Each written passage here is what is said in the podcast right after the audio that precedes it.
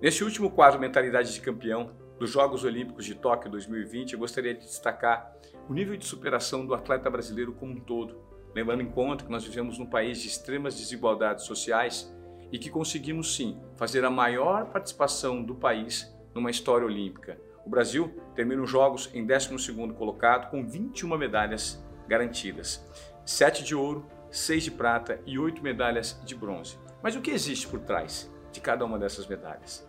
existe uma história absurda de entrega do ponto de vista pessoal e profissional. Porque nós vivemos no Brasil. E o Brasil é um país com muito pouco estímulo para o esporte olímpico.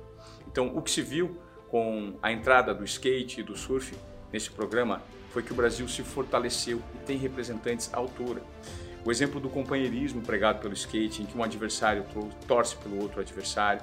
O exemplo da superação é, da discriminação racial, da discriminação de gênero que nós temos nesse país. Tivemos muita representatividade feminina.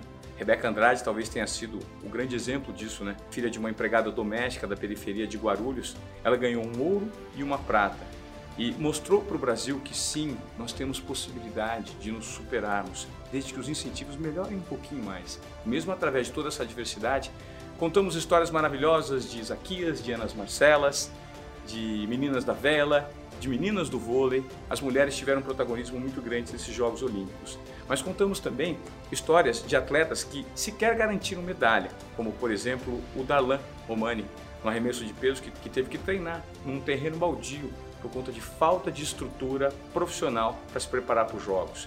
Fernando Scheffer, o nadador que garantiu o bronze olímpico ao nadar num açude por conta das piscinas fechadas durante o período da pandemia. Então, essas são as histórias que ficam. E fica também o legado de representatividade dos atletas brasileiros, da entrega do ponto de vista humano, driblando todos os obstáculos e a falta de incentivo. Nós somos, sim, o país que precisa ser reconhecido como um país mais justo e com mais estímulo ao esporte. Esse é o legado que fica desses jogos e essa é a transformação que nós precisamos tentar gerar com esse conteúdo, a partir de agora, dando mais reconhecimento a todos aqueles que garantiram uma medalha, que participaram dos Jogos, para que eles não sejam esquecidos com o fim dessa edição da Olimpíada.